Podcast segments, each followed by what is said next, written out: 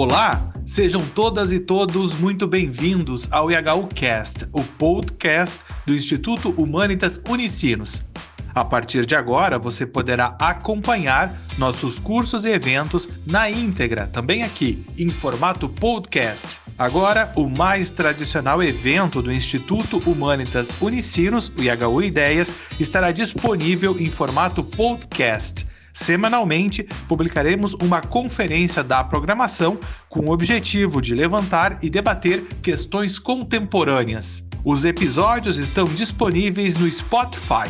Ouça agora ou baixe para o seu dispositivo e ouça quando quiser. Fique agora com o IHU Cast.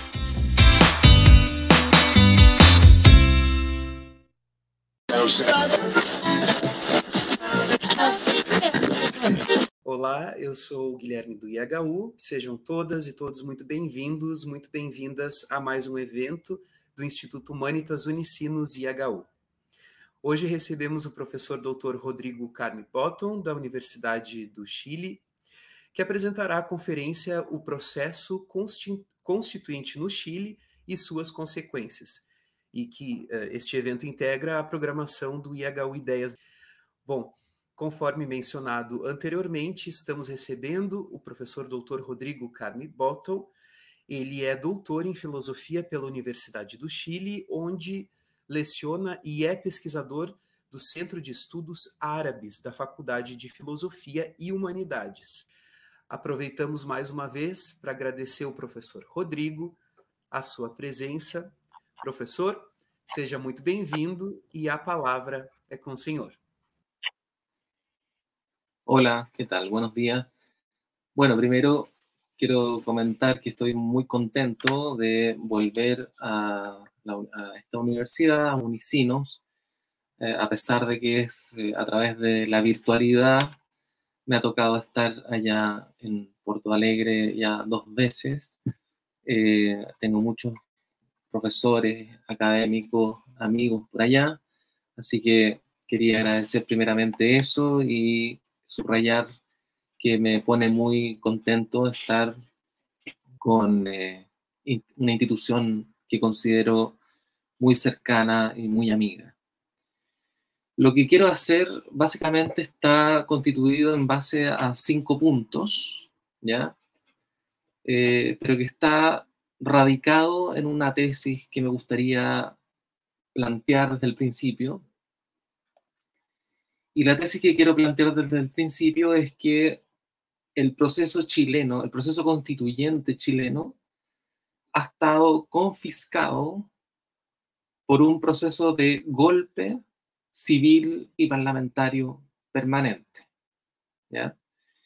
Y este golpe civil y parlamentario permanente ah, ha tenido en su base fundamentalmente a dos dispositivos fundamentales un dispositivo de carácter jurídico político que se articuló el día 15 de noviembre del año 2019 como un acuerdo intraoligárquico entre la clase política para desplegar el proceso constituyente a nivel institucional, ¿ya?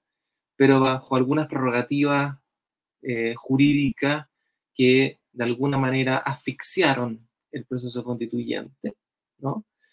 Y por otro lado, eh, hubo un dispositivo de carácter biomédico que eh, fue muy intensificado fundamentalmente durante el primer año de la pandemia, particularmente el año 2020. Ahora bien, ¿cómo se urde este golpe civil y parlamentario? Esto que hoy día denominamos lawfare, ¿cierto? Ah, particularmente se urde a partir de una formación, un dispositivo muy particular que le da consistencia imaginaria a la República de Chile y que en el último libro que publiqué, que se llama El fantasma portaliano, precisamente lo califico de esa manera. Se trata de un fantasma que acompaña ¿no? y apuntala particularmente a la historia de la República chilena y que es lo que vamos a denominar fantasma, En el sentido lacaniano de la palabra, Como una formación imaginaria que se articula fundamentalmente en base a tres esferas que se yuxtaponen entre sí. La esfera del saber, es decir, el fantasma portaliano supone que solo los que saben pueden conducir a los pueblos. Una forma específica de entender el poder, que es una forma autoritaria de entender el poder, en la medida en que solo los que tienen virtudes y pertenecen a una cierta oligarquía pueden conducir de alguna manera a un pueblo que siempre será considerado vicioso, siempre será considerado eh, carente de virtudes cívicas.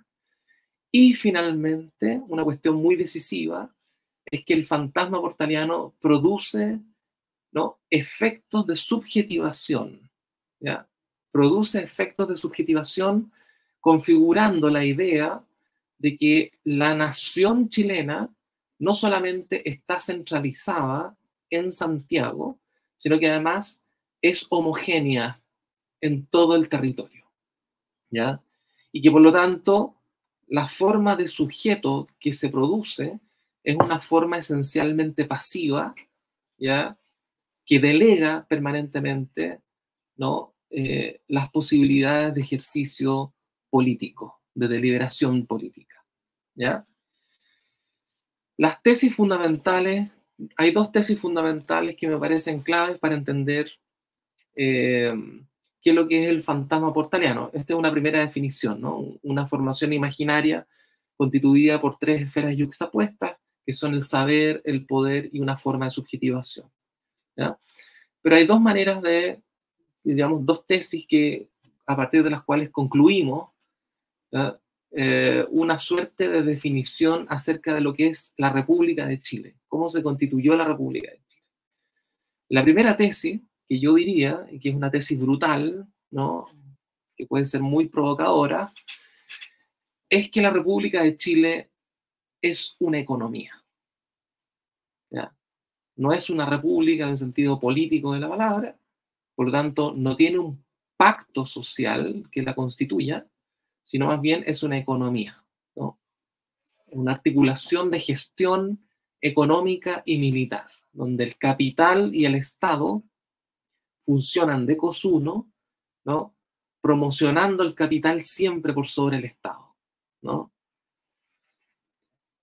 La segunda es que si Chile es una economía, es básicamente porque el fantasma portaliano es dispositivo que transforma las potencias eróticas del pueblo en cuerpos inertes.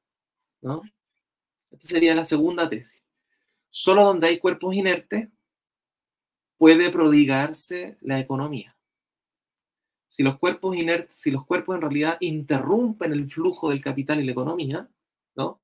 entonces no puede haber una economía en el sentido de eficacia. ¿no?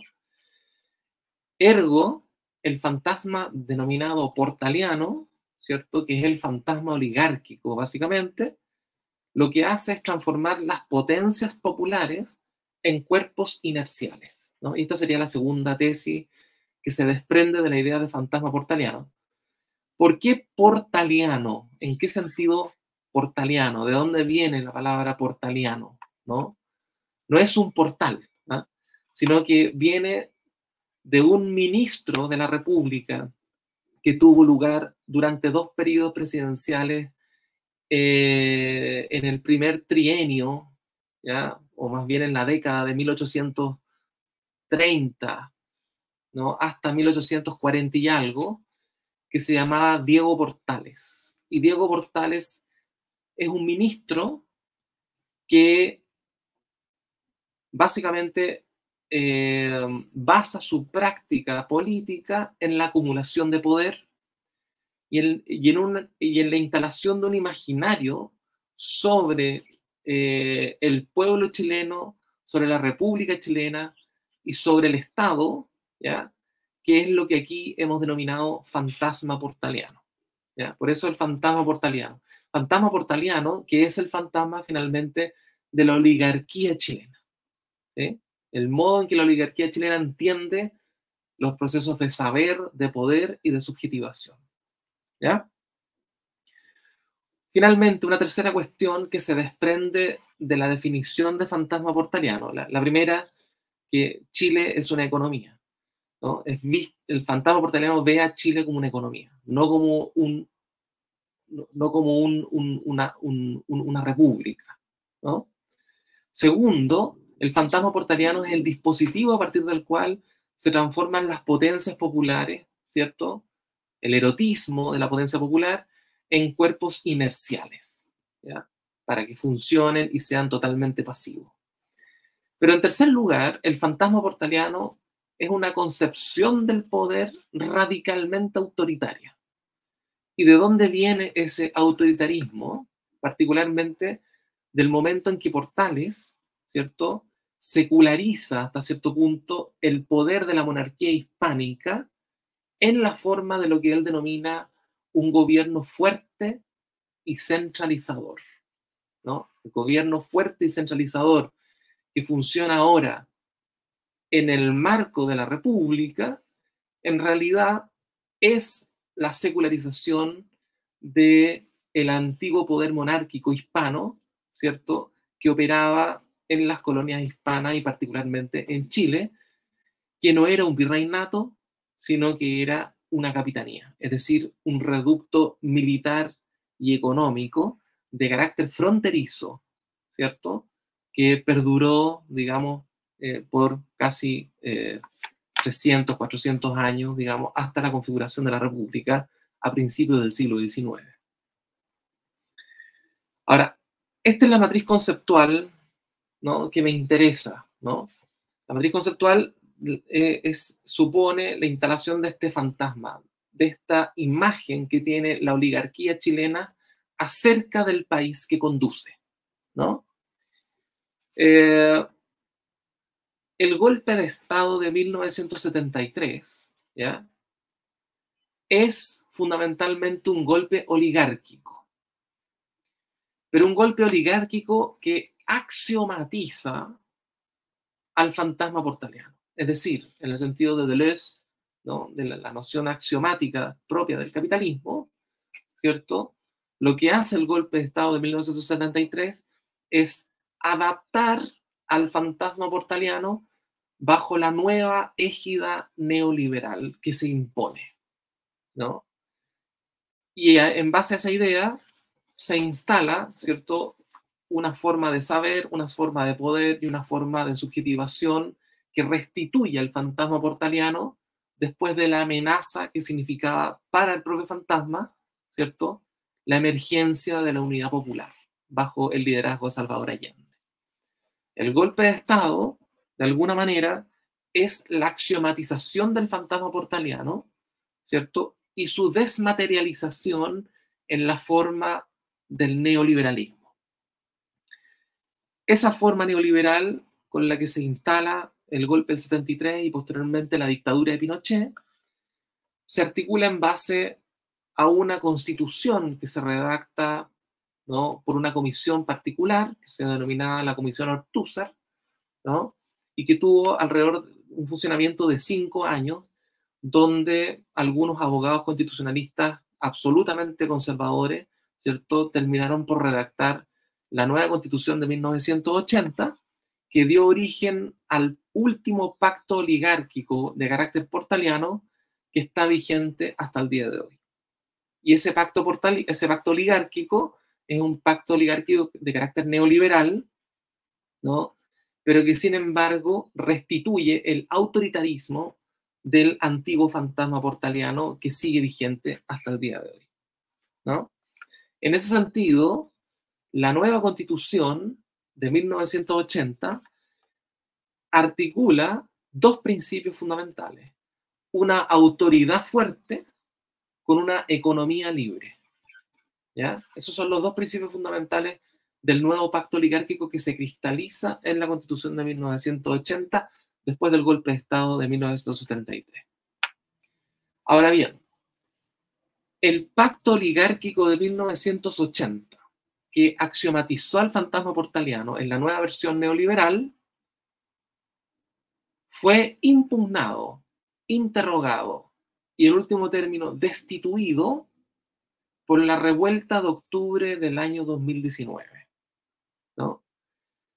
Primera cuestión, la revuelta de octubre no fue un hecho aislado en el proceso chileno.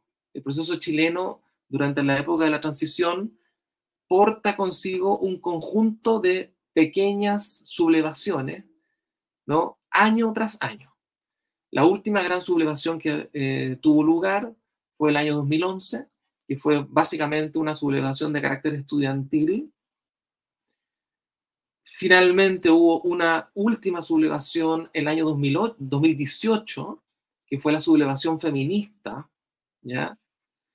Y eso desemboca hasta cierto punto en una sublevación de carácter popular que define fundamentalmente a la revuelta de octubre. Y voy a leer un pequeño fragmento para eh, ordenar un poco la idea de qué es lo que entiendo por la revuelta, particularmente por la revuelta popular de octubre. ¿ya? La primera cuestión que diría es que la revuelta popular de octubre, ¿ya? como digo, es efecto de un proceso de sublevaciones que se han venido tejiendo históricamente en los últimos 20 años. Pero también es parte de una constelación de sublevaciones que están teniendo lugar en distintas partes del mundo. Desde la primavera árabe, ¿no? La, pues, en el año 2010, 2011, 2012, las revueltas en Irak, que la revuelta en Irak es contemporánea a la revuelta chilena, el mismo año, el mismo año y el mismo mes de octubre de 2019, ¿ya? las revueltas en Argelia, las revueltas en Estados Unidos, ¿no? los procesos de revuelta en Ecuador, que son dos semanas antes de la revuelta chilena, y los procesos de revuelta también en Colombia, agregando también los procesos que venían teniendo lugar en Brasil, ya desde el año 2014 para la época casi de la época del Mundial.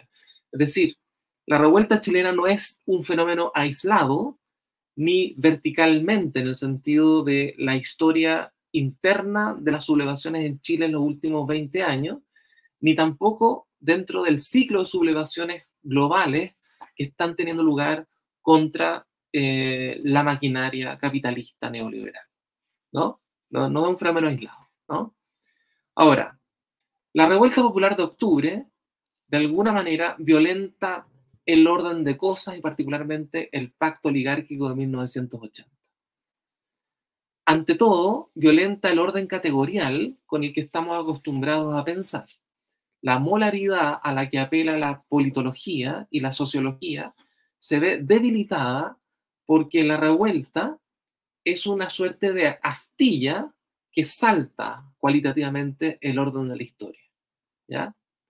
En ese sentido, la revuelta no es histórica, la revuelta es contrahistórica. La revuelta va contra el relato de los vencedores. ¿no? Es básicamente un resto que no calza con la historia, que no calza con la ciudad, y donde su temporalidad, y esto es muy importante, fue, digamos, es capaz de suspender a la temporalidad cronológica de la historia, ¿cierto? De, de una manera radical. Al violentar el orden de las cosas, ¿cierto? La revuelta también deviene un tipo específico de violencia, donde aparece la figura del saqueo, la figura de la protesta, la huida, pero también la defensa y sobre todo el poblamiento decidido de lugares que habían sido abandonados por el aparataje de la urbanización. ¿Qué tipo de violencia trae consigo la revuelta? ¿Ya? Particularmente en Chile, ¿ya? el discurso oligárquico no ha escatimado esfuerzo en acusar a la revuelta de todos los males del planeta y del mundo. Es decir, de traer la violencia a, un a una suerte de país que estaba pacificado y era un oasis, ¿cierto? Pero vamos a hacer tres consideraciones importantes, ¿no? La primera es que la revuelta porta consigo un tipo de violencia, pero es un tipo de violencia que con la nomenclatura de Walter Benjamin podríamos caracterizar como una violencia pura. Es decir, es una violencia que se resiste a ser mimetizada con la violencia mitológica anudada al orden portaliano oligárquico. En la medida en que es pura, esta violencia es revocatoria, es decir, destituyente. La, revuelta, porta consigo una violencia radicalmente destituyente. ¿ya? En segundo lugar, la violencia destituyente de la revuelta implica una transformación decisiva en el plano del tiempo. Como lo advirtiera Furiesi, ¿cierto? El pensador italiano de los años 60, autor de uno de los libros más importantes sobre la cuestión de la revuelta durante el contexto de mayo 68, que es Spartacus, ¿no? Dice Furiesi que la diferencia entre la revuelta y la revolución supone una diferente experiencia del tiempo. Es decir, la revuelta no, no instaura un nuevo tiempo como la revolución, sino que suspende el tiempo histórico ¿no? prevalente. ¿no? Uh, y en ese sentido la revuelta es violenta porque asume la forma de una derogación en la que se destituye el mismo tiempo histórico de los vencedores. ¿ya? En tercer lugar, ¿ya? hay un elemento que me parece que es fundamental de la revuelta, ¿ya? y que es que la revuelta testimonia acerca de la devastación del mundo por parte del orden. Es decir, la revuelta surge ¿no? Como una forma desesperada que tienen los pueblos del mundo para volver a habitar un mundo, para, volver a abrir un mundo, ahí donde el mundo ha sido completamente devastado por la instalación de un orden. Es decir, vivimos en la época de un orden sin mundo, ¿ya? que por lo tanto ha devastado ese mundo que la propia revuelta intenta abrir nuevamente. En ese sentido, al derogar el tiempo cronológico, la revuelta constituye la forma más desesperada de los seres humanos de volver a habitar el mundo y por lo tanto de abrirlo. Entonces, la gente se abalanza sobre las plazas, ¿no? sobre las calles, ¿no? los muros se pintan, se usan los espacios públicos de una manera completamente distinta, ¿ya? y se imaginan otros horizontes posibles y otras formas de subjetivación. ¿Ya? En ese sentido, cuando las fuerzas del orden, lideradas por la policía, por ejemplo, entran a, imponer, por así decirlo, a través de la violencia, ¿cierto? Eh, el orden oligárquico, se produce una verdadera batalla por el habitar. ¿ya? Si las multitudes pueblan las plazas, las calles, y los muros se convierten en receptores de la imaginación. Se abre otra ciudad, una ciudad dentro de la ciudad, un tiempo dentro del tiempo. En ese sentido, y esta sería mi, mi hipótesis que he trabajado en varios libros, como por ejemplo en Intifada, la revuelta abre un lugar que no tenía lugar en el orden de la representación. Un lugar en sí mismo utópico pero concreto. ¿ya? La revuelta funciona como un modo de habitar el mundo en el preciso instante en que nada queda del mundo y donde un orden sin mundo se ha impuesto sin más. ¿ya? En ese sentido, la revuelta interrumpe con su violencia, abriendo una diferente experiencia del tiempo, ¿no? Y constituyendo un modo, ¿no? un, un nuevo habitar la posibilidad de nuevas formas de habitar el mundo. ¿ya? En este sentido, me parece que la revuelta porta consigo dos cuestiones que son interesantísimas, dos efectos que son interesantísimos. El primero es que la revuelta es una suerte de epogé en el sentido fenomenológico del término. Es decir, una interrupción una suerte de paso atrás con el que podemos pensar y replantearnos algunas preguntas fundamentales. ¿no? Es decir, la revuelta hace posible, la revuelta es un acontecimiento de imaginación y por lo tanto es un acontecimiento de pensamiento. ¿ya? Y lo que la revuelta instala como pregunta es algo así como, ¿por qué somos lo que somos? ¿Por qué decimos lo que decimos y por qué actuamos como actuamos. En otros términos, la revuelta es el umbral de nuestra propia genealogía. Y por eso la revuelta es tan incómoda, porque nadie quiere saber de ella, porque es una suerte de musa que nos hace pensar acerca de nuestro presente. De ahí que muchos no hacen más que conjurar la revuelta desde el primer momento en que aparece, porque ella trae problemas. ¿Qué viene a destituir finalmente la revuelta? La revuelta viene a destituir la sugestión y fascinación de los poderes. En último término, la revuelta viene a destituir la legitimidad de los poderes para mostrar, ¿cierto?, que esos poderes están vacíos porque están atravesados completamente por la lucha de clase y su arbitrariedad. En ese sentido, segundo punto, las revueltas, la revuelta nos brindó un baño de lo real. Nos da un baño de lo real frente a la realidad. Digámoslo así, ¿no? En la antigua jerga marxista, si la realidad es una producción ideológica, ¿no?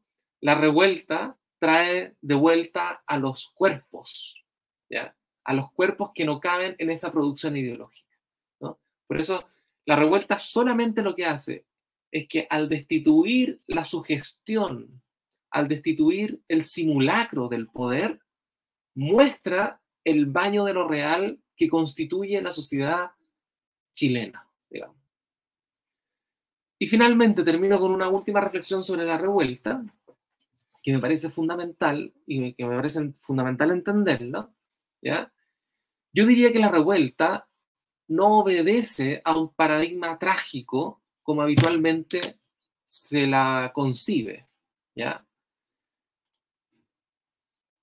Eh, habitualmente se concibe la revuelta en base a un paradigma trágico. ¿Qué es lo que es el paradigma trágico? ¿Ya? Ciñéndonos a ciertas lecturas de la Coulabart, por ejemplo, ¿ya? o de Jean-Luc Nancy, podríamos decir que el paradigma trágico es el paradigma que le pone sujeto ahí donde no hay sujeto. ¿Ya? Y podríamos decir que la, eh, la revuelta no obedece al paradigma trágico y por lo tanto no hay algo así como un sujeto de la historia que se articula en la revuelta, porque la revuelta básicamente obedece a un paradigma cómico y no trágico. La cuestión decisiva de la revuelta no es el problema del sujeto como la cuestión de la máscara. ¿ya? Es decir, el pueblo se enmascara radicalmente en la revuelta y de manera más profunda. El pueblo se revela en la revuelta nada más que como un enmascarado. Dicho de otra manera, que no hay otra subjetividad más que la subjetividad de la máscara. ¿no? Este sería el punto decisivo. No hay otra subjetividad más que la subjetividad de la máscara. Y en ese sentido, la revuelta es el momento de irrupción popular, en la medida en que el pueblo no es nada más que ese momento de irrupción. No, no es una sustancia, ¿no? sino que es una simple irrupción de una mascarada ¿no? que o bien se cae porque se destituye, o bien se ocupa porque se transforma eh, eh, en un registro completamente distinto respecto al registro del sujeto. Y por eso la episteme oligárquica tradicional, no solamente en Chile, sino que en distintas partes del mundo, eh, se vuelve completamente aterrorizada con la revuelta. Porque la episteme oligárquica intenta identificar el sujeto que está detrás de la revuelta. Pero en la revuelta no hay nada ni nadie detrás. En eso consiste su carácter cómico. Del mismo, de la misma manera que en los cómicos son una máscara solamente y que cuando se sacan la máscara, digamos, no son nadie, son vida habitual, común y corriente, cotidiana, ¿no? Bueno, en este caso, ocurre exactamente lo mismo. Detrás de la máscara no hay nadie. No hay un actor que de alguna manera se responsabiliza y uh, se apropia de los hilos de la historia. ¿no? no hay un pastor que conduce, no hay una vanguardia, en último término, que rige el proceso. Y precisamente por esa razón, la revuelta tiene un carácter cómico y no trágico. Y precisamente por esa razón, ¿ya? Sin embargo, la revuelta no carece de organización o de instituciones. a pesar de que no está conducida pastoralmente por una vanguardia, la revuelta igual mantiene organizaciones comunes, instituciones comunes, ¿no? Que son de bastante poder porque posibilitan precisamente la catalización de su, propia potencia erótica, digamos, de la propia potencia erótica, ¿no? En el caso chileno, se articularon ollas comunes, asambleas populares, cabildos. Los cabildos son una suerte de asambleas también populares sobre las cuales se decidía durante la época colonial, ¿cierto?, algunas materias políticas a nivel territorial. Se articularon organizaciones sociales de distinta índole, ¿ya? Eh, se articularon eh, organizaciones de defensa frente a la fuerza policial. Se articularon también organizaciones de, ah, de salud que atendían a los propios manifestantes que eran eh, reprimidos por la fuerza policial, ¿no? que eran heridos, que eran mutilados, ¿ya? como el caso de casi 500 personas que fueron eh, mutiladas en sus ojos durante el proceso de la revuelta. ¿Sí? Entonces, esto sería la cuestión que me interesaría marcar sobre la cuestión de la revuelta chilena y terminaría sobre la revuelta chilena en base a dos temas, ¿no? Eh, en realidad, en base a un tema, pero con dos, eh, con dos consecuencias distintas. Yo diría que lo que la revuelta chilena pone en juego es lo que Giorgio Agamben, en otro contexto, ha trabajado bajo la idea de la potencia destituyente. ¿Ya? Lo que la revuelta pone en juego en tanto forma cómica de lo político, ¿ya? es una potencia destituyente. Pero yo creo ¿no? Que habría que pensar dos maneras distintas de la destitución. La primera sería una destitución afirmativa en la que se desenvuelve un proceso creativo de formas, ¿no? Como la que ocurrió precisamente en el momento de la revuelta del 2019. Pero me parece que existe una segunda versión de esa fuerza destituyente, pero que ya no tiene el carácter afirmativo y creativo que tenía en la revuelta del 2019, sino atendiendo a la distinción nichana entre lo creativo y lo reactivo, podríamos decir que existe un momento de la destitución reactiva que ya no se cristaliza en la forma de la revuelta, sino en la forma que tuvo en el plebiscito reciente del 4 de septiembre del año 2022, cuando justamente se rechaza por una abrumadora mayoría, ¿cierto?, la propuesta de la nueva constitución que había elaborado la Convención Constitucional. ¿Ya? Entonces yo diría que hay dos maneras de entender la destitución.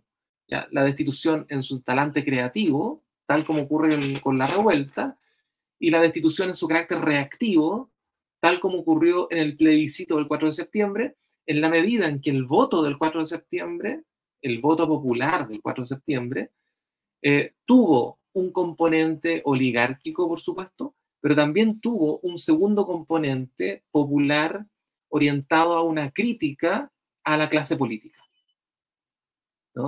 Y esa crítica a la clase política expresó esa destitución reactiva, ¿no? donde de alguna manera el dispositivo del fantasma portaliano había estado funcionando para transformar esas potencias eróticas que habían advenido durante la revuelta en cuerpos inerciales. ¿Ok? ¿Qué es lo que ocurrió en ese plebiscito del 4 de septiembre? Por supuesto, se rechazó la propuesta que había propuesto la, Convención Constitucional, la propuesta constitucional que había propuesto la Convención.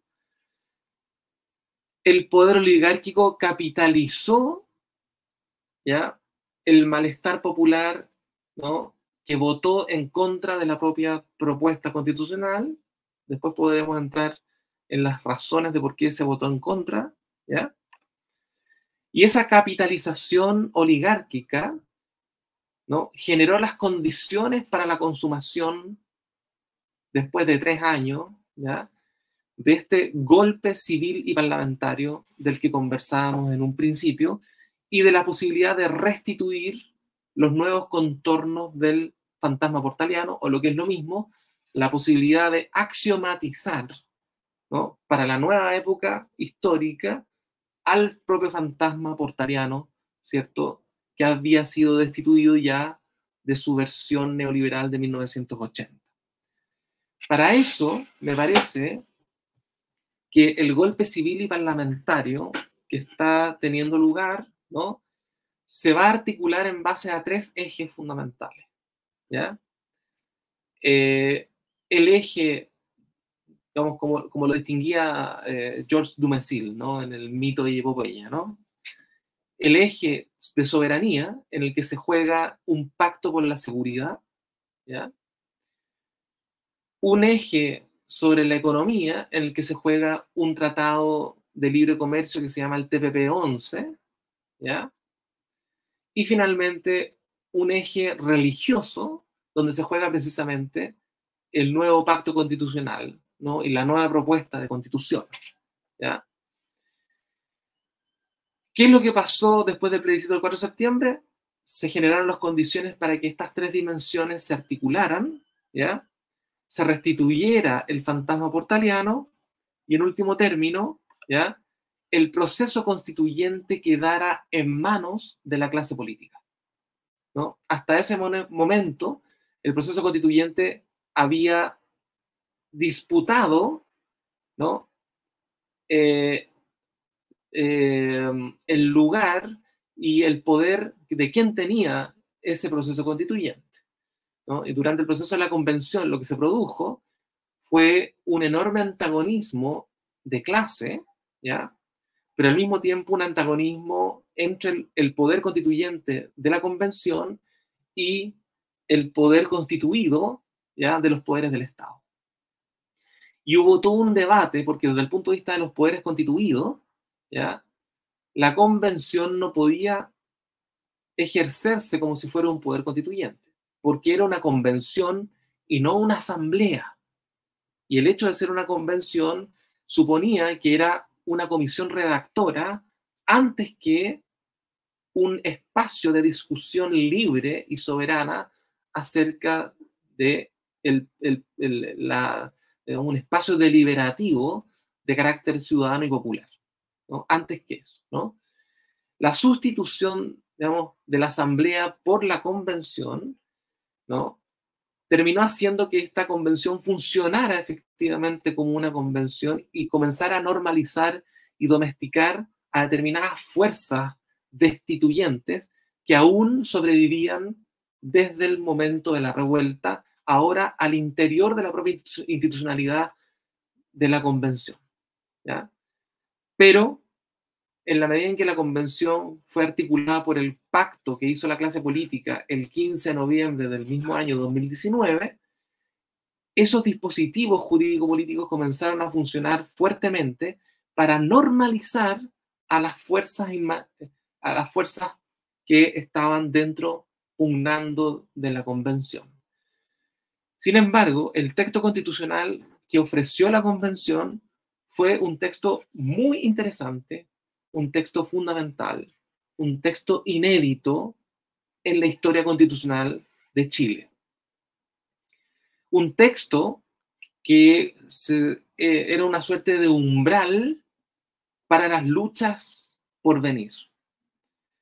Ampliaba el régimen de derechos de los trabajadores, ¿ya? desarticulaba hasta cierto punto eh, las formas portalianas de ejercicio del poder, las formas autoritarias de ejercicio del poder, ¿ya? Eh, generaba un cuestionamiento importante y un avance importante en materia de género y fundamentalmente en materia de plurinacionalidad, ¿no? Generaba un campo de plurinacionalidad, ¿no? que era muy relevante también. Bueno, ese texto constitucional fue rechazado y el golpe civil y parlamentario avanzó posiciones muy decisivas para estructurar estos tres ámbitos que son, me parece, fundamentales porque va a haber un nuevo pacto de seguridad, un nuevo pacto económico, ¿no? Va a seguir siendo neoliberal, pero un neoliberalismo remozado, ¿ya? Y un pacto, entre comillas, religioso, que va a plantear nuevas formas de subjetivación, ¿no? En donde se va a fraguar justamente la nueva constitución, ¿ya? Sin embargo, la nueva constitución, si va a ser una, va a ser redactada en un nuevo marco establecido por la propia clase política, ¿ya? Eh, que va a inmunizar al proceso constituyente, ¿cierto?, de algunas cuestiones que no lograron inmunizarse en la primera versión, ¿no? Cuando se gestó la convención constitucional, ¿no? Después del pacto del 15 de noviembre. Es decir, el pacto del 15 de noviembre fue al mismo tiempo un, pacto triunfante y fallido al mismo tiempo, ¿ya? Porque en último término no resultó, ¿no? Eh, eh, la oligarquía no logró controlar, ¿no? La redacción del texto constitucional, ¿ya? En la medida en que ese texto constitucional impugnaba los intereses, ciertos intereses importantes de la oligarquía, no todos, pero ciertos intereses, pero la propia oligarquía le hizo un golpe parlamentario a la convención, ¿no? boicoteando a la convención y finalmente llevando la situación hacia el plebiscito del 4 de septiembre, en el que el mundo popular ¿no? se alió con la oligarquía en desmedro, ¿cierto?, del progresismo, ¿ya? Eh, rechazando la nueva propuesta constitucional. Es decir, ejerciendo el mundo popular una suerte de destitución reactiva, no, no la destitución afirmativa. ¿Mm? Creo que con eso puedo terminar eh, y podemos abrir un poco la conversación. ¿no? Eh, espero que haya sido lo más eh, didáctica posible. hay que entender un poco algunos elementos de la historia de Chile sobre los cuales podemos profundizar ¿no? Eh, pero espero que hayan sido lo suficientemente claras eh, para dar origen a algunas preguntas y profundizaciones que yo creo que son muy necesarias, ¿cierto? Eh, por hoy. Gracias. Muito obrigado, professor Rodrigo. Foi uma exposição clara, certamente. Bom, vamos uh, à primeira pergunta. do nosso colega Wagner. Ele pergunta, professor, ele agradece, professor Rodrigo, muito obrigado pela conferência. E ele comenta, uh, indaga, o fantasma portaliano venceu em 2022 como venceu em 1973? Ou são novos dispositivos hoje? E quais? Sí, yo creo que el fantasma portaliano venció y está venciendo nuevamente igual que en 1973, pero bajo otra forma, bajo la forma de la democracia. El problema que tenemos es la democracia, precisamente, ¿no? Eh, en el sentido de que la democracia se ha transformado ya no en un sistema, por así decirlo, emancipatorio, sino en un sistema que puede legitimar perfectamente la consolidación de los poderes fácticos. ¿no?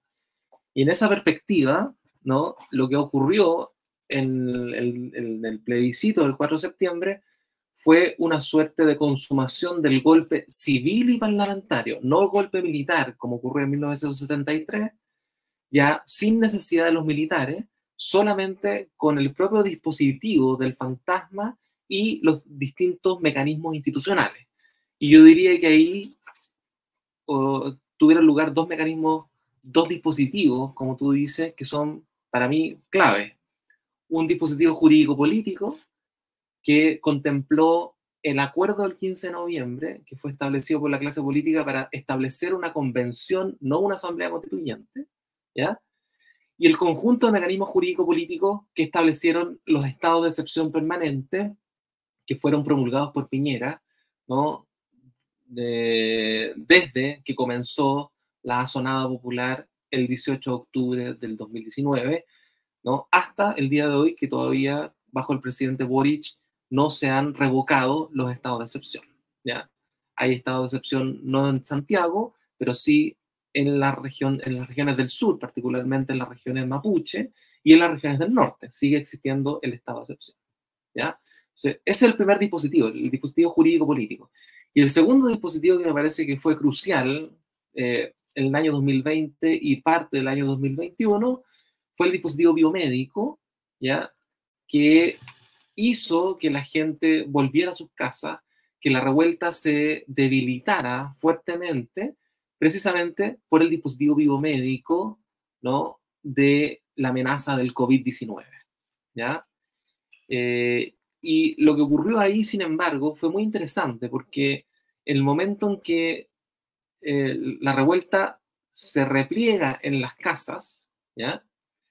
Ah, no se neutraliza simplemente la revuelta, sino que la protesta igual se mantiene de manera muy agónica, pero dentro de las propias casas, ya sea con el malestar capilar, ya sea con las cacerolas, las ollas que, se, que, suenan en la noche en las distintas ciudades, ¿ya? ya sea la crítica feroz al gobierno, etc. O sea, de alguna manera esa potencia destituyente se mantuvo en el contexto de la, de la pandemia, pero la pandemia, por supuesto, debilitó fuertemente y normalizó ¿ya? Eh, al poder fáctico del discurso médico por sobre eh, otros tipos de poderes, como por ejemplo los poderes del Estado, ¿ya? El, poder, el poder del presidente, ¿no? etcétera. ¿no? Yo diría que esos serían como los dos grandes dispositivos que conspiraron ¿ya? para transformar las potencias populares en cuerpos inerciales hasta cierto punto. O para transformar, por así decirlo, la destitución afirmativa en destitución reactiva. ¿ya? A decirlo de esa manera. ¿Mm? Muito obrigado, professor. E seguimos com a próxima pergunta. Ela tem duas partes, então vamos à primeira. Professor, em entrevista ao IHU em 2019, o senhor falou que o estalido só poderia emergir do metrô, da vida subterrânea. O processo constituinte escapou das mãos da vida subterrânea?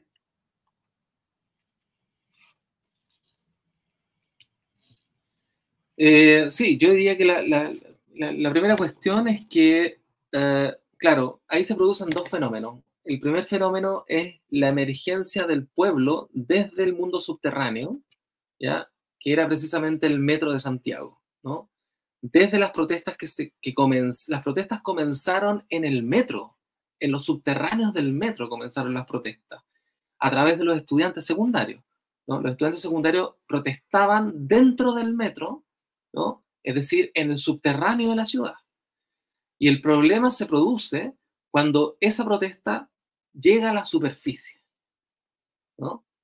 Ahí la revuelta se desata sistemáticamente, ¿no? No solamente por Santiago, sino por todo el país, ¿no?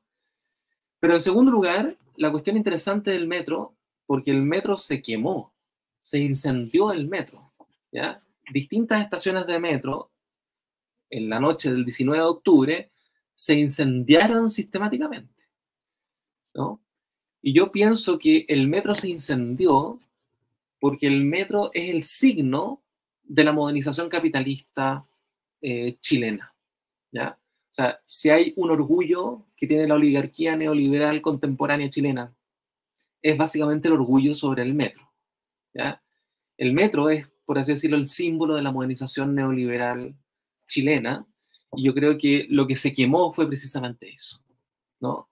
Eh, la modernización neoliberal chilena, ¿no? Eso es lo que se estaba quemando, ¿ya? Ahora, el proceso constituyente posterior, ¿ya? Yo creo que eh, el problema que tuvo fue precisamente mantener en una relación de exclusión a las potencias populares que intentaron insertarse dentro de la convención, pero que finalmente terminaron excluidas de la propia convención. Entonces, yo diría que la propuesta de la nueva constitución fue una propuesta muy buena, muy interesante, pero que dejó de lado en su participación y en su contenido al mundo popular en las demandas sociales más importantes. Y ese mundo, ese mundo popular se sintió hasta cierto punto traicionado por eh, la propia convención, que terminó siendo hegemonizada por las capas medias, ¿ya? Y esa traición se expresó en la destitución reactiva del plebiscito del 4 de septiembre, ¿ya? Entonces, el proceso constituyente escapó de las manos de la vida subterránea, escapó de las manos de la vida subterránea si entendemos que la vida subterránea era la vida popular, ¿no? la, la, cuestión fundamental no era, me parece a mí, y esto es una, es una cuestión estratégica que yo creo que hay que, hay que sistematizarla, ¿no? El problema no es la diferencia entre la calle y la institución. ¿ya? El problema no es la dicotomía entre calle e institución. El problema es cómo armamos una topología que permita que la potencia destituyente de la revuelta penetre en la institución y la transforme. Entonces, lo que me parece que sucedió es que esa revuelta pudo entrar en la nueva convención para transformar, ¿cierto?, al fantasma portaliano y destituirlo, pero finalmente el fantasma portaliano dentro de la convención terminó ahogando a la potencia destituyente y finalmente excluyéndola, ¿no? Entonces, en ese sentido, el proceso constituyente escapó de las manos de la vida subterránea hasta cierto punto, ¿no? Eh, eh, y, al revés también, la vida subterránea terminó de alguna manera fuera ¿no? del propio proceso constituyente. ¿no? Este es un poco el, el punto. ¿no? Perfeito. E a, e a segunda parte da pergunta é: a escolha do Aproebo por Boric, uh, em vez de Hadwe, teria contribuído para esse movimento? Sí, completamente. o sea, ese es un momento muy importante también, el, el, la elección primaria adentro de la izquierda, ¿ya? Porque en el fondo eh, el triunfo es el triunfo de una izquierda progresista, ¿ya? Eh, bueno, yo diría que las dos izquierdas que estaban representadas ahí entre Boris y Jadwe eran progresistas, pero la de Jadwe era una izquierda, progresista que tenía una, una, una, referencia a los territorios y al mundo social, que es precisamente la izquierda a la que no hace, el progresismo al que no hace referencia Boric. ¿ya? Y eso hizo que posteriormente, desde el triunfo de Boric, Boric fuera apoyado, en último término, por las antiguas fuerzas de la concertación. ¿no? Las antiguas fuerzas de la concertación entraron a apoyar a Boric eh, precisamente para aislar más a Jadwe y al mismo tiempo para impedir que ganara José Antonio Caz, que era una suerte de Bolsonaro chileno, ¿no? Un poco más conservador que Bolsonaro, pero una especie de Bolsonaro chileno, ¿ya? Em, y finalmente, lo que me parece que se consuma en el gobierno de Boric es que cuando entra la, la ex concertación al gobierno de Boric, se consuma el golpe, ¿no? Y la nueva afiliación de las fuerzas progresistas en Chile. ¿no? Eh, es decir, se, consuma el golpe civil y portaliano eh, porque precisamente las fuerzas concertacionistas vienen a domesticar completamente a el nuevo presidente elegido, ¿cierto? Y termina triunfando, por así decirlo, un progresismo muy parecido a lo que teníamos con Bachelet. Yo diría que el gobierno de Boric es una suerte de continuidad del bacheletismo. Y en ese sentido, una restitución del fantasma portaliano. ¿Ya?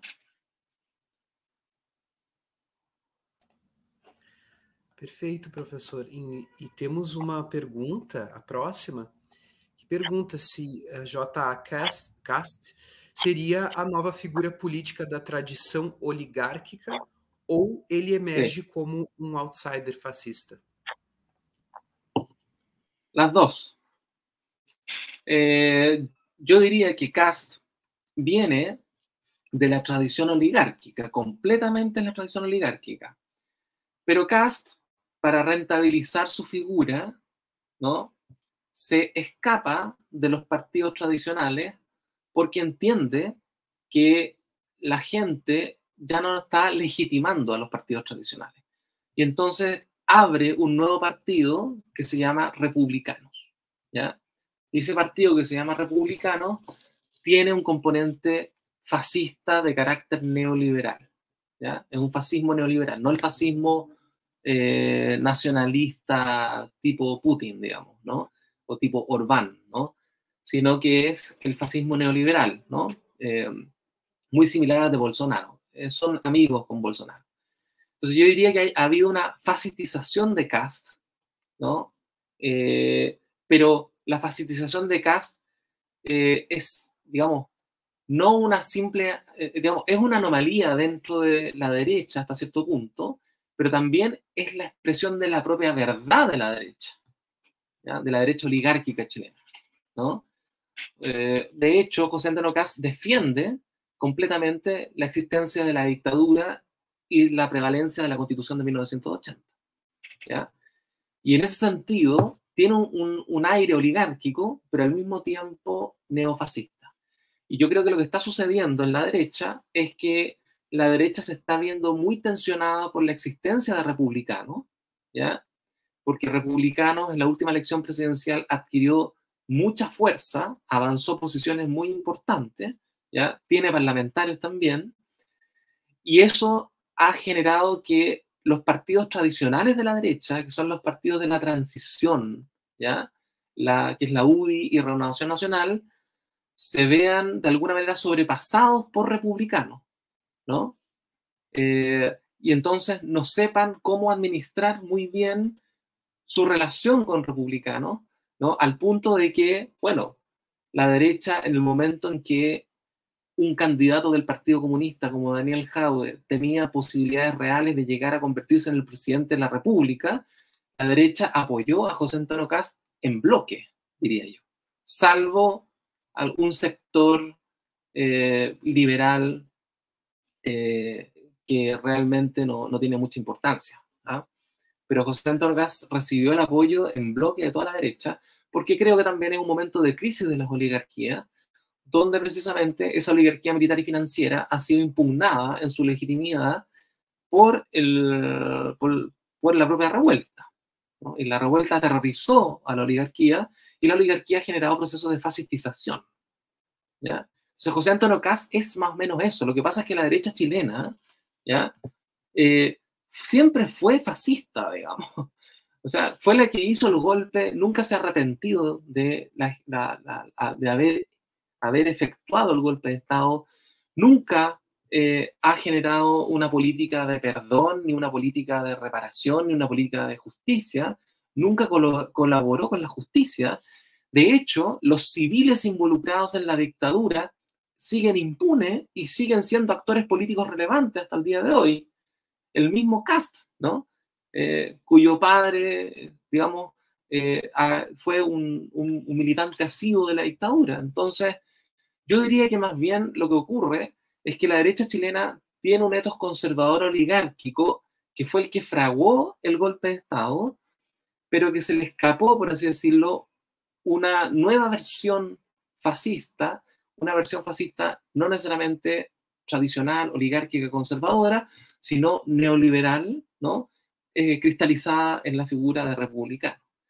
Pero en el fondo, lo que, lo que me gustaría poner de relieve ahí es que José Antonio Cast es la verdad de la derecha, de toda la derecha, es la verdad de toda la derecha, porque toda la derecha fraguó el golpe de Estado y porta consigo la violencia mítica que cristaliza fuertemente José Antonio Cast. Entonces, por un lado, José Antonio Cast arma este grupo neofascista pero por otro lado, ¿cierto? Ese grupo neofascista es también la propia verdad de la derecha. Y eso es lo que me interesa remarcar. En Chile no hay una derecha liberal, ¿no? Eh, de hecho, el partido liberal que se propuso ser liberal dentro de la derecha terminó siendo un fracaso total, digamos, ¿no? Un fracaso total porque terminó completamente alineado con las políticas de seguridad, las políticas neofascistas, las políticas antiaborto, por ejemplo, ¿ya? Eh, entonces, de liberal nunca tuvo nada, Eso es lo interesante. Los, verdaderos liberales en Chile están en el progresismo, ¿ya? Están en la centroizquierda, digamos, ¿no? Professor, temos mais uma pergunta.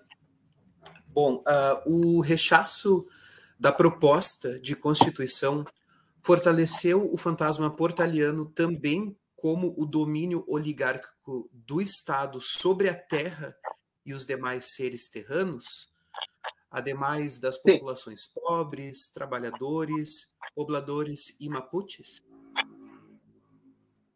Claro, yo diría que el proceso es doble. ¿ah? La, dificultad del proceso es que es un proceso doble.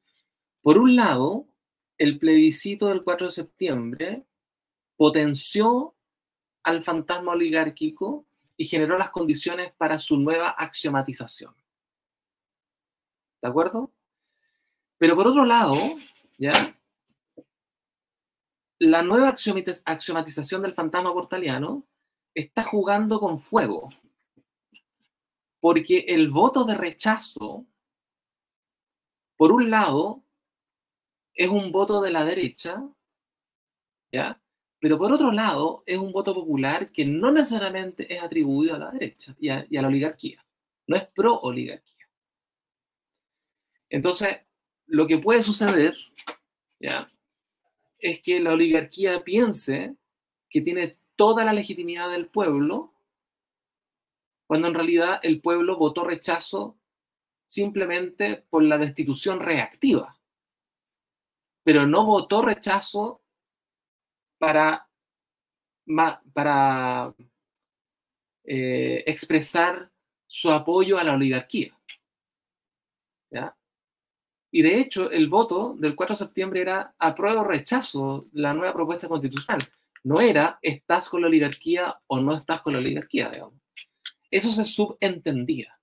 ¿ya? Pero el pueblo, el mundo popular, incluso el mundo popular mapuche, que votó rechazo masivamente, ¿ya? no votó a favor necesariamente de la oligarquía. ¿Ya? Votó en contra de la convención, ¿ya? Yo diría en contra del gobierno también, ¿ya? Pero el problema es que yo diría que la oligarquía política piensa que tiene esos votos en sus manos. Y entonces el proceso que se produce es, es complejo, porque por un lado tenemos la ficción de que esos votos son de la oligarquía, pero por otro lado, entendemos que esos votos no necesariamente son de la oligarquía y que eventualmente, si se propone un nuevo proceso constitucional, la gente vuelva a votar rechazo, por ejemplo. ¿Qué pasa si la oligarquía nos propone un nuevo texto constitucional, se va a plebiscito y la gente vota rechazo nuevamente? Entonces, diría que eso pone un matiz para dimensionar el hecho de que a pesar del, avance oligárquico, a pesar de, esta, de, la instalación de este golpe civil y parlamentario, ¿ya? el proceso, sin embargo, sigue abierto. Y sigue abierto no solamente por el problema de los votos que son de una destitución reactiva, que están presentes ahí, sino que sigue abierto porque la bancarrota ética en la que está la sociedad chilena, es decir, ética no en el sentido normativo de la palabra, sino ética en el sentido sustancial de la palabra, en el sentido que hay una bancarrota de los lazos sociales, una bancarrota de las formas de convivencia en los distintos espacios de la sociedad chilena. Hay una bancarrota ética de la sociedad chilena que no ha sido resuelta, sino que se ha profundizado con la crisis económica. ¿no? Y entonces, lo que puede suceder, ¿por qué no? Es otra forma de estallido, que no sea una revuelta, que sea otra cosa. De hecho, ya la votación del 4 de septiembre fue una forma de estallido, ¿no? Que no, no tuvo la forma de una revuelta, ¿no? Tuvo la forma de una destitución reactiva, pero podría darse otra forma de estallido también, ¿no? Que, que ponga en juego otras, otras pulsiones, ¿no? No lo sabemos. Lo, que sí sabemos es que la sociedad chilena sigue completamente agrietada y con una descomposición ética profunda. Ahora, esa descomposición ética se debe no a la sociedad chilena, sino a la captura por parte del régimen oligárquico de la sociedad chilena. Y que el pacto oligárquico de 1980 de carácter neoliberal lo que ha terminado haciendo es destruir la capilaridad de los lazos sociales y sus formas de vida.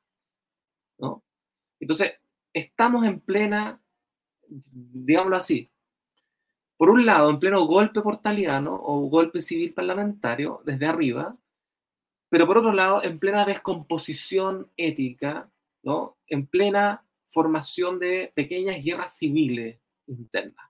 ¿no? no en el sentido no en el sentido formal de que existe guerra civil, sino en el sentido de antagonismos capilares, ¿ya? que hacen imposible la articulación de otras formas de convivencia. Y, hacen imposible formas de convivencia porque los dispositivos y las instituciones del país están totalmente corrompidas, están totalmente faltas de legitimidad. Y entonces la cuestión fundamental es el problema fundamental es cómo construir una nueva legitimidad.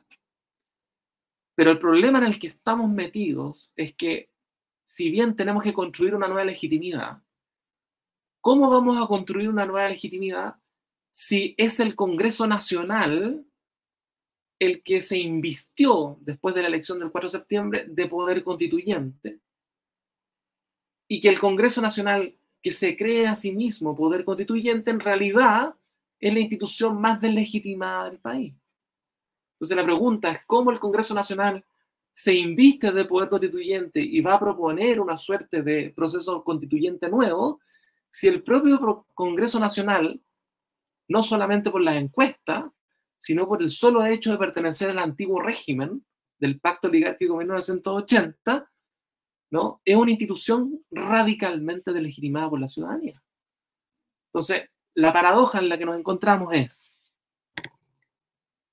la construcción de la nueva legitimidad del país está en manos de la institución más deslegitimada del país. Professor, eu estava aqui anotando algumas questões e gostaria de fazer uma pergunta vindo da, da economia. Não, uh, enfim, me chamou muita atenção quando o senhor comentou do Chile como economia e que o fantasma portaliano ele carrega uh, essencialmente três elementos: um da esfera do saber, a episteme, uh, essa governança pela tecnocracia, o poder em si e o efeito de subjetivação. Uh, me lembro, e como o, o sistema aqui eu vou dizer territorial do neoliberalismo, ele conseguiu reavivar esses três, esses três elementos. É importante também analisar que ali no liberalismo nós, alguns estudiosos, aqui eu lembro do Harvey, ele tenta busca datar uh, a acumulação flexível de capital mais ou menos ali no uh, junto com a ascensão do liberalismo, ou seja, a gente não consegue separar essas duas coisas a ascensão do neoliberalismo com a acumulação flexível de capital.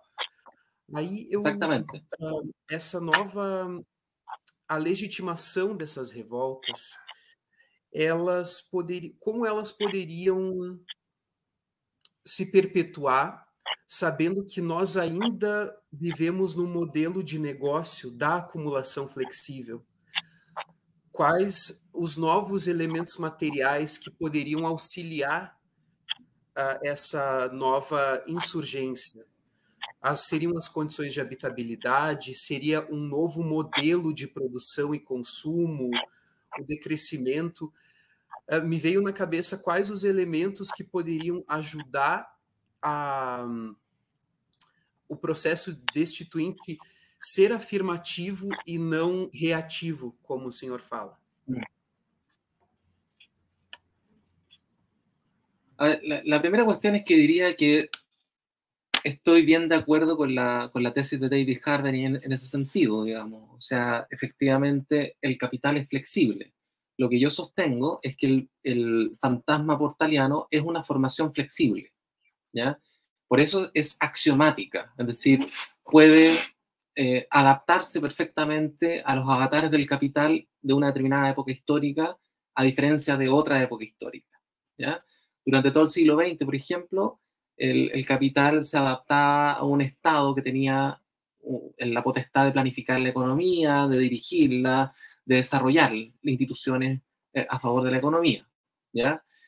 Eh, en la época neoliberal esa cuestión cambia sustantivamente, cambia sustantivamente el rol del Estado, ¿ya? eh, y por lo tanto también se flexibiliza la propia formación fantasmática, porque en el fondo el fantasma portaliano es flexible porque las oligarquías no son refractarias simplemente al cambio, sino que adoptan la modernización del cambio al precio de conservar sus propios privilegios. Que eso es precisamente lo que pasó en el golpe de Estado del año 73. ¿ya? Hubo un cambio radical de la propia estructura del Estado y de la relación que el Estado tiene con el capital, pero al precio de que la oligarquía salió radicalmente beneficiada ¿no? y renovada al mismo tiempo.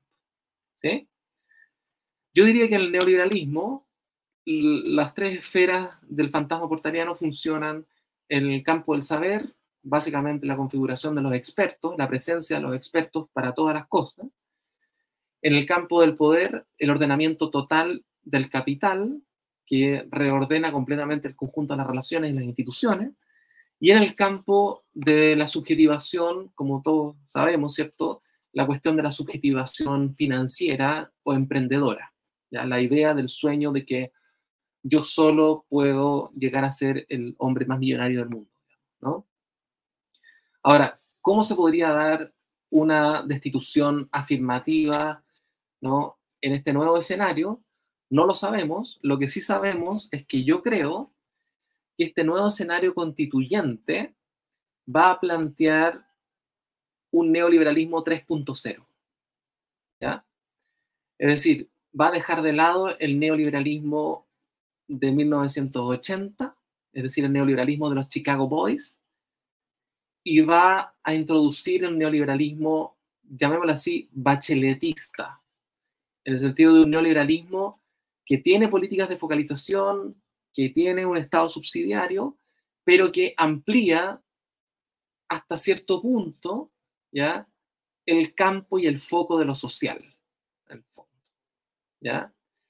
Eh, y por lo tanto le da un mayor rol al Estado. Podríamos decir que es probable que se pase de un neoliberalismo Chicago a un ordoliberalismo alemán. ¿ya? E, ese sería un poco, el, me parece, el cambio que está proponiéndose desde las esferas más oligárquicas, ¿ya? particularmente de las derechas, porque no existe una sola derecha. Y lo interesante que ha sucedido también es que la derecha, que fue hegemónica, digamos, desde los años 80, cuando se instala el neoliberalismo en Chile, que es la derecha Chicago, ¿ya? esa derecha ya no es necesariamente hegemónica en Chile. ¿ya? Existen otras derechas, derechas más nacionalistas, derechas que siguen siendo neoliberal Chicago, derechas neofascistas neoliberales, ¿ya? Eh, derechas social cristianas. ¿ya? Son distintos tipos de derecha ¿ya? Que han comenzado a abrirse terreno en los últimos 15 años, creo yo. Entonces tampoco la derecha tiene clara un proyecto. Lo único que la derecha tiene claro es que puede unirse toda la derecha en favor de la defensa de un cierto orden oligárquico. Pero cómo sería ese orden todavía me parece que dentro de la derecha tampoco hay consenso y menos aún eh, hay un consenso dentro de, la, dentro de la derecha con la otra facción del portalianismo, que es el progresismo. ¿ya? Entonces, eh, yo creo que esa es un poco la complejidad del asunto. ¿no? no podría responderte más, creo yo. Perfeito, professor. Muito, muito obrigado pela resposta. Eu acho que sim. A cada, a cada pergunta, elementos novos surgem e, de fato, é um, um problema muito complexo que, enfim, costura temas muito um, culturais, uh, temas de ideologia, mas também com essa, com essa questão material, como hoje nós produzimos, como é o nosso modelo de negócios hoje, e como isso incentiva ah. as dimensões de subjetividade.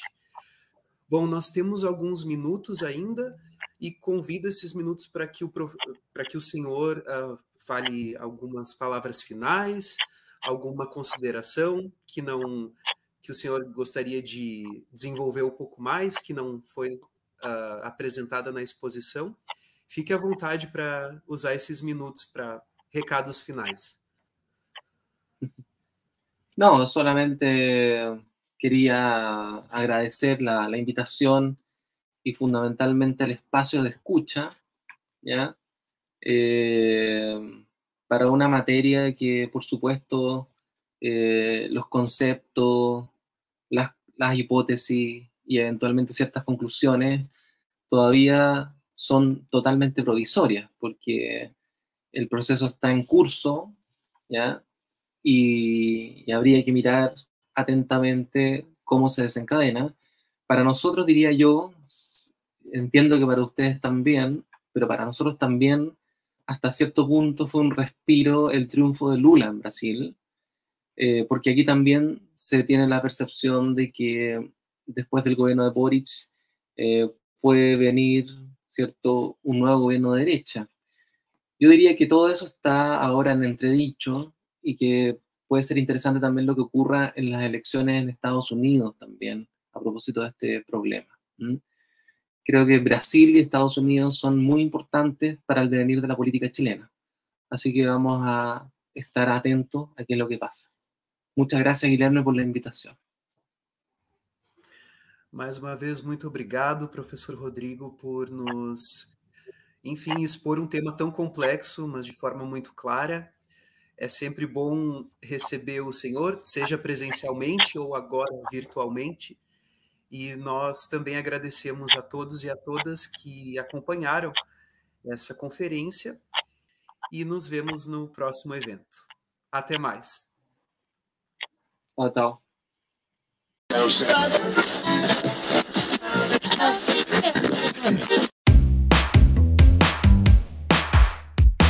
Esse foi o IHU Cast, uma realização do Instituto Humanitas Unicinos, o IHU, da Universidade do Vale do Rio dos Sinos. O podcast do IHU tem montagem e edição de Lucas Chardon.